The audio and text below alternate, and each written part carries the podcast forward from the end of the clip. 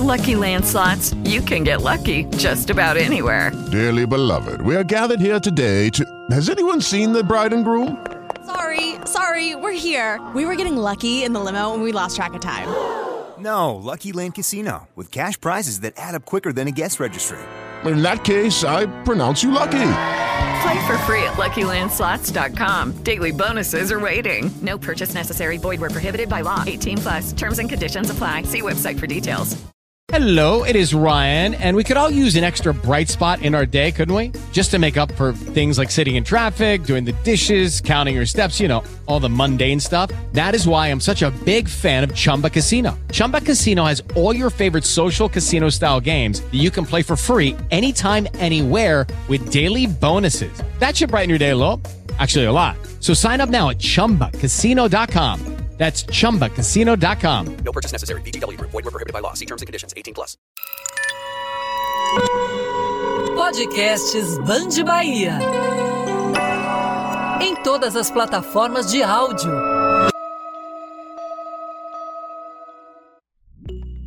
Eu sou Maria Lorena Alves e esse é o podcast da Band Bahia Nossa Gente, um espaço para valorizar histórias inspiradoras de personalidades negras e ecoar a nossa voz. O podcast é para que a nossa gente se reconheça e se escute. A pandemia atenuou um problema grave do Brasil, a fome. Nos últimos dois anos, 9 milhões de pessoas passaram a conviver com a falta total de alimentos, de acordo com a Rede Brasileira de Pesquisa em Soberania e Segurança Alimentar e Nutricional. Agora, são mais de 19 milhões nesta situação. E muitas pessoas só contam com a solidariedade. A CUFA, Central Única das Favelas, faz a ligação de quem pode ajudar com quem precisa comer realizando doações de cestas básicas. Mais de 3 milhões e 500 mil cestas foram entregues nesse período. E sobre esse e outros assuntos, vamos conversar com o presidente da CUFA, Preto Zezé. Seja bem-vindo. Que bom estar por aqui de novo, às vezes no Grupo Band, para a gente discutir alternativas para o nosso país.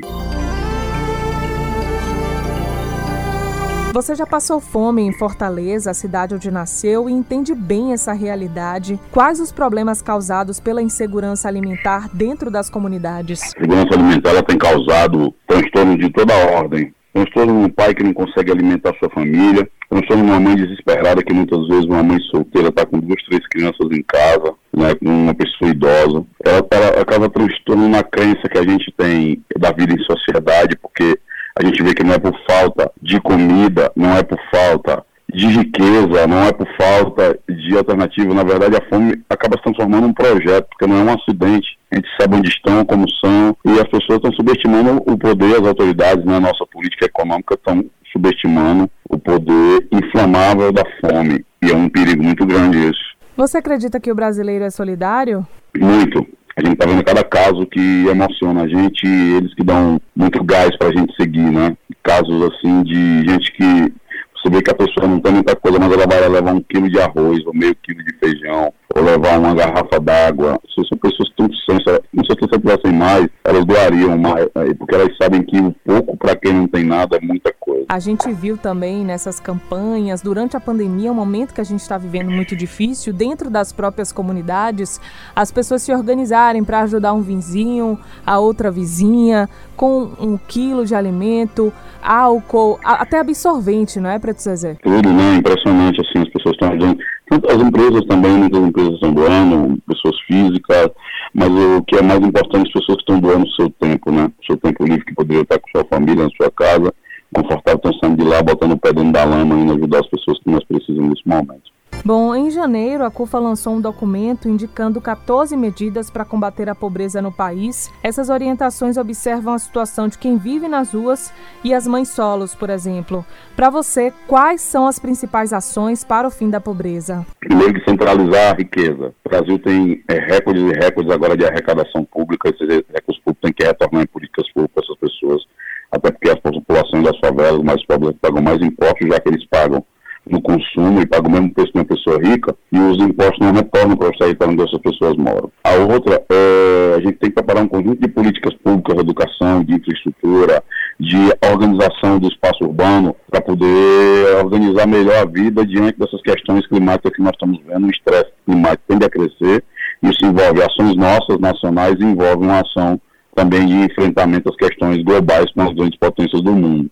E as populações da favela estão demais a sofrer nesse momento porque elas estão morando nas áreas de risco, sobre o rio, no morro, nas encostas, e aí com certeza serão as mais atingidas. A longo prazo seremos todos, mas a curto prazo as pessoas mais pobres da favela, principalmente pessoas pretas, são as mais atingidas. Por isso que a gente tem que pensar uma política estrutural agora.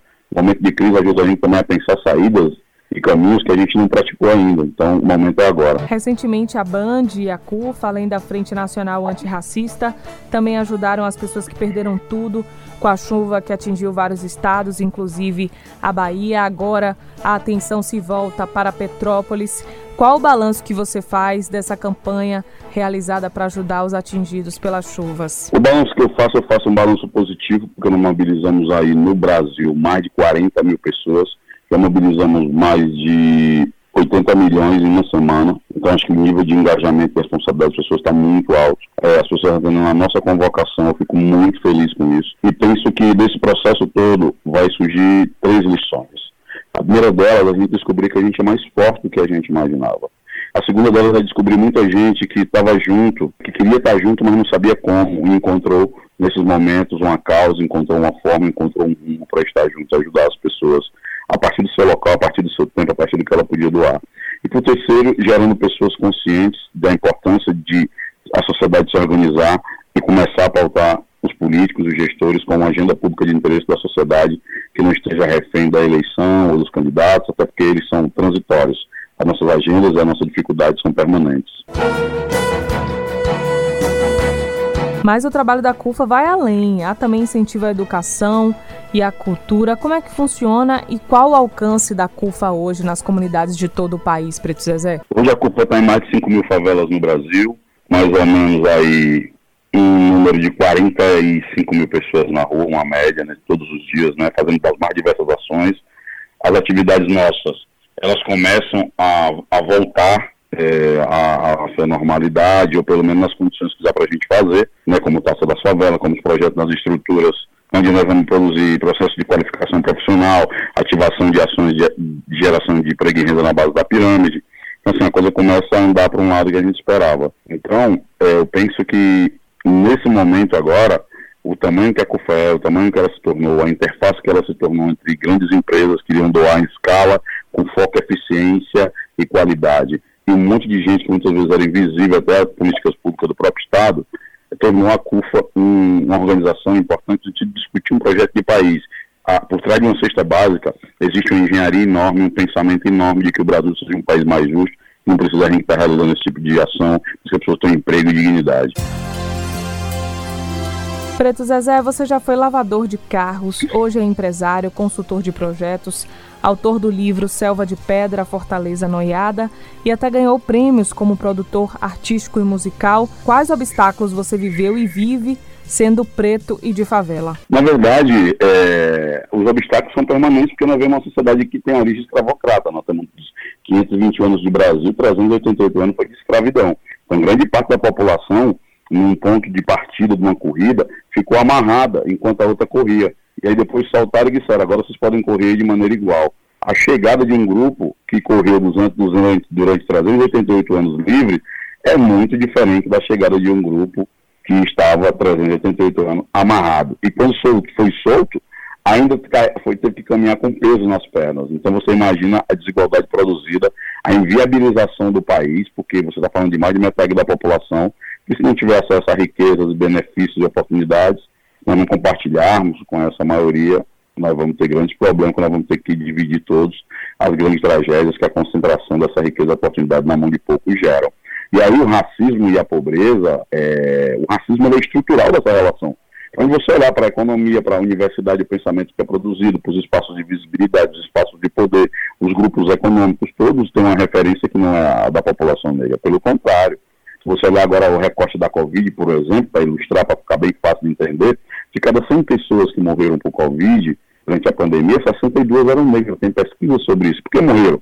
Porque se alimentavam ruim, porque moravam em condições ruins, não tinham, é, a, a comorbidade estavam várias, o acesso à política pública de saúde era precário, dificultoso, é, e essas pessoas vieram a óbito pela qualidade de vida delas extremamente precarizadas.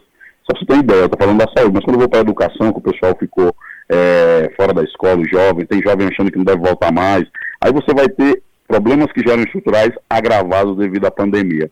Isso nos preocupa muito porque as pessoas acham que o racismo ainda tem gente na sociedade que acha um, que o racismo não existe, outro que é mimimi. E no Brasil, o racismo de tipo brasileiro praticado aqui é tão eficiente, violento e eficaz que uma parte da sociedade acha que ele é velado diante do que a gente está vendo, eu fico pensando que é um racismo explícito, e a outra parte assume que o racismo existe, assume, não assume que pratica, e você fica se perguntando, onde é que se esconde o racismo do Brasil?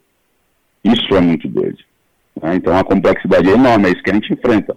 Eu já superei muitos problemas de morar num barraco e tal, minha mãe mora numa casa melhor também, mas as questões raciais elas não estão só restritas às questões econômicas, né? Você mesmo tendo dinheiro às vezes, é, as pessoas acabam discriminando, achando que você, você vai num restaurante com carro, a pessoa acha que você é o, é o cara que é o valet, né, o manobrista, você vai, você está num lugar, o cara chega para pedir uma droga para você, achando que você é traficante, você vai dar uma palestra, o cara chega e pergunta cadê o palestrante, na fila que você vai num grande prédio comercial, o cara pergunta se você é entregador, segurança do shopping ainda lhe segue, e aí tem muita coisa, é, é, é, você chega com pessoas brancas num carro, as pessoas perguntam se você é motorista delas, então, assim, tem muitas coisas ainda a serem superadas, porque são 388 anos, como eu disse, e nós só temos 521 anos de país. Então, é mais da metade da história do país, né?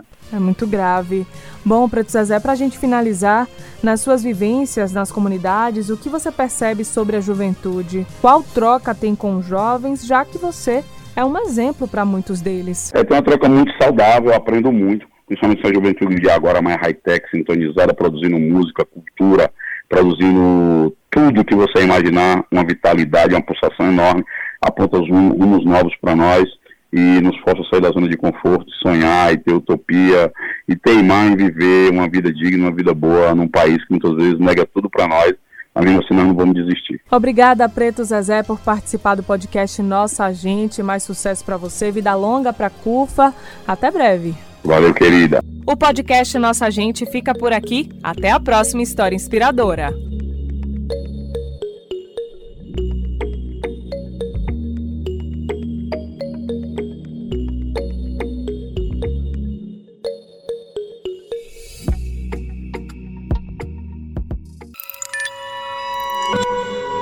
Podcasts Band Bahia.